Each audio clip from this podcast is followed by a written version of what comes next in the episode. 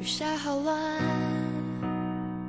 半个夜晚，你不在身边，怎么晚安？天好蓝，要和你一起看，起风时有你来温暖，心事简单。说完，要我们永远不会分开。有眼泪，也因为你灿烂，你微笑因为我盛开。要谢谢爱。让你在事到如今，你一定会感激，在这不长的生命中，可以遇见一个闪闪发光的人，是多好的事吧？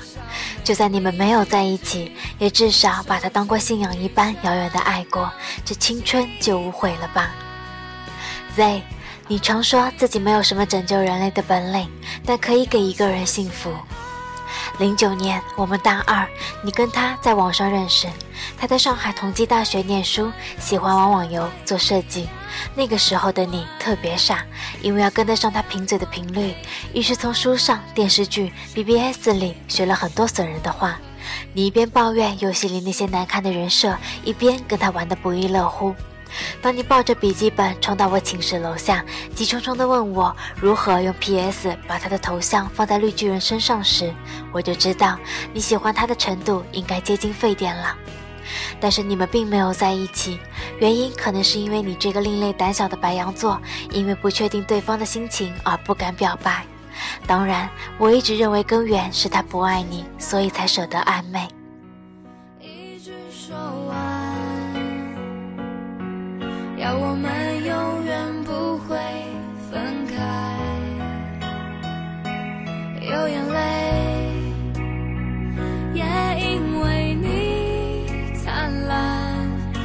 微笑因为我盛开。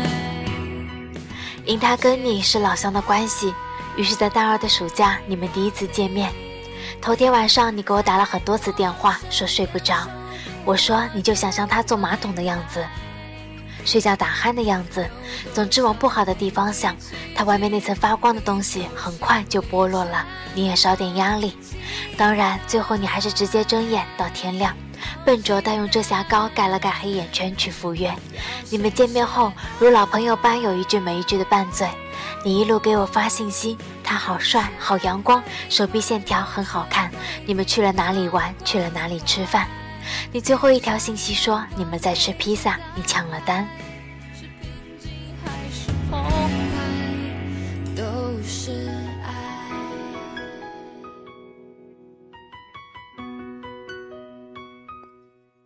在这之后的三天，我都没有收到你任何的短信，电话打过去也是关机。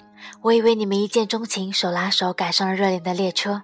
可当你敲了我家的门，然后挂着一脸泪站在我面前时，我清楚的意识到天色将晚，他提前下了车。原来那晚你们分别后，你鼓起勇气给他发了短信，在那句唯唯诺诺的“给你说个秘密，我好像喜欢上了你”发出去很久之后，他才回复了很惊艳的一句话：“我一直都把你当妹妹的，我已经有女朋友了，我好像不能对不起她。”以后，这伤口还要疼上多久？提醒我那些曾经拥有，太坚强是个诅咒。我看着你靠着沙发哭得狼狈，很是心疼。我大概能体会到这种感觉，这种把他的空间打开又关上，只为看他的日志和相册有没有更新，这种随时感觉手机都在震动，这种一看见他就变成话唠，这种失掉了所有的兴趣，唯一的兴趣就是想跟他在一起的感觉，是不是就是所谓的把喜欢慢慢叠加之后，价值提升的爱？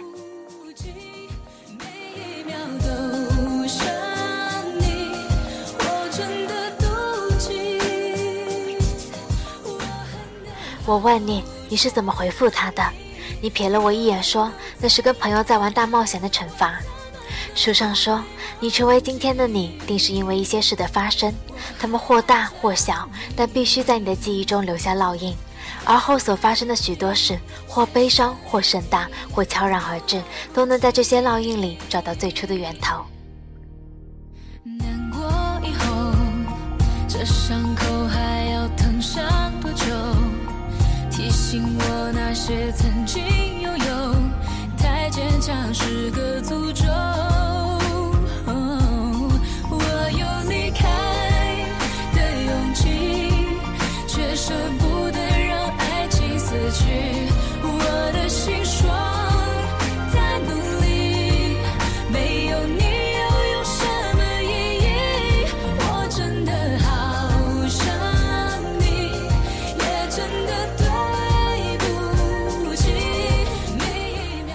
你对他开始了一场以十九岁为起点的漫长暗恋。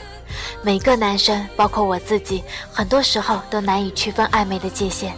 在找到真正喜欢的那个人之前，他们是不会把身边的其他女生统统归进黑名单的。他们在被某种光环围绕、被别人需要的情感里乐此不疲，正因为他们孤独自奋，而又要养着活那颗要强的心脏。而你不过是他们成长的牺牲品。暗恋一个人，究其原因，不过是因为自己在喜欢的人面前太过卑微，而失掉两个人能走到一起的自信心。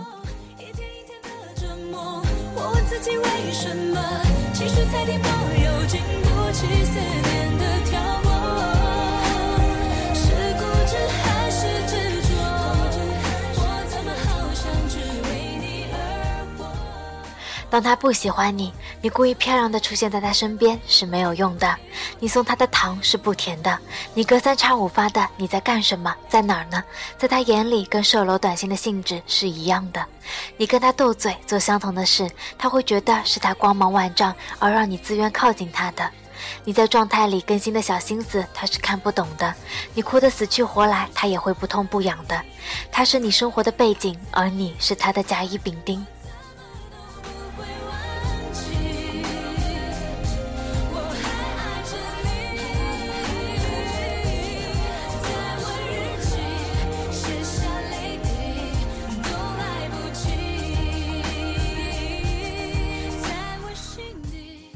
Z，我体谅那接下来的几年、几百天、几千、几万个小时，你着急而又无可奈何的心情。后来你们没有再说过一句话，你也不愿意常来找我了。你变得孤独、渺小的，像是宇宙中微弱的一颗星体。有一次，我在人工湖边看到你，你蹲在地上盯着湿漉漉的土壤发呆。我那时第一次觉得你瘦了。爱情真的是最坏的发胖甜品和最好的减肥苦药。你的室友说，你常把饭菜打包带回寝室，对着电脑屏幕发呆，就是一下午。网游停在以前的旧版本不再更新，你也舍不得删。你失去了原本对很多事情的期待，尤其是在爱情这一块。放在救火塔，我担心会有谁懂得疼爱。雪白的在那等待，等待。后来我们毕业了，我去了北京，临行前听人说他成了卫视节目的制片人。我感叹上天为什么总是眷顾伤害了别人的一方。我在北京的工作很顺利，很快就融入了北方的生活。微博流行起来之后的某一天，你关注了我，第一时间就发私信给你，Z，你过得好吗？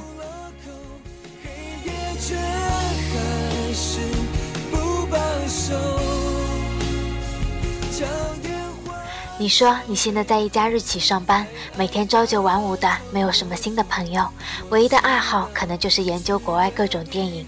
你变成了我最常见的那种女生，平淡、简单、规律，好像能把你未来五年、十年的轨迹一眼看穿似的。你对我说了句抱歉，因为那段暗恋的不成熟，而让我们的友情也淡了。我当然没有责怪你，只是看着你现在淡然的那抹笑，仍然在意，你是否还沉在过去那段感情里？你说，受过伤的地方永远留着一块伤口，在你快要忘记它的时候，就会突然疼一下。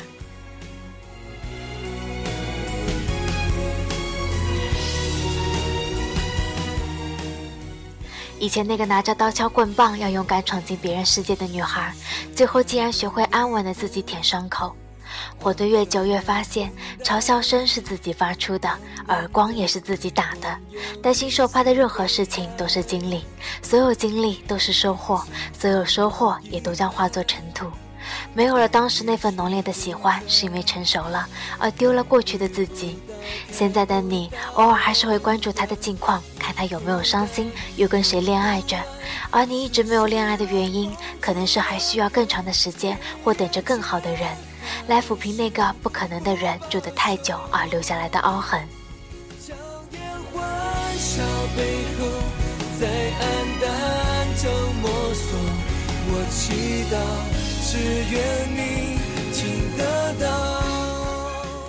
喜欢一个不喜欢你的人，就意意味着一场漫长的失恋。他不能靠转移注意力或者看一些喜剧片、冷笑话来排解忧伤，这本是一个带着不甘心的算术题。除了靠时间运算，否则在那堆加减乘除里根本找不到简便运算。一辈子总会爱上不爱你的人，也总会被你不爱的人爱上。而那些所谓的事与愿违都是人生。你爱上的他，跟你最重要的梦长得很像。你的每一次注视，每一句问候，都想换来等价的“我喜欢你”。可是对方的每一次冷淡，都会把你打回现实。现实就是，即使他冷淡对你，你仍然还是钟情于他。你能让自己冷淡吗？道理都懂，只是不死心罢了。所以就好好享受一个喜欢一个人，再被那个人伤害，最后只剩一个人的感觉吧。这什么科目叫做时间的课？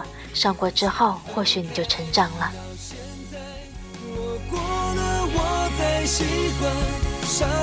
却依然在扩散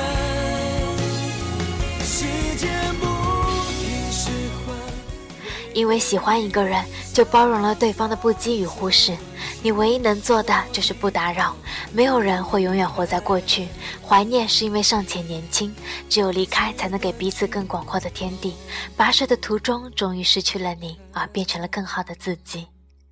Z，有一件事没有告诉你，还记得你给我发的那条信息吗？你们吃的披萨，你抢了单。那时的你，把写着数量乘以二的收银条夹在钱包里当做纪念。可是有一次，我无聊翻开你钱包里的拍立得时，那条收银条掉了出来。再次摊开的时候，上面的签字褪了色，变成了一张白纸。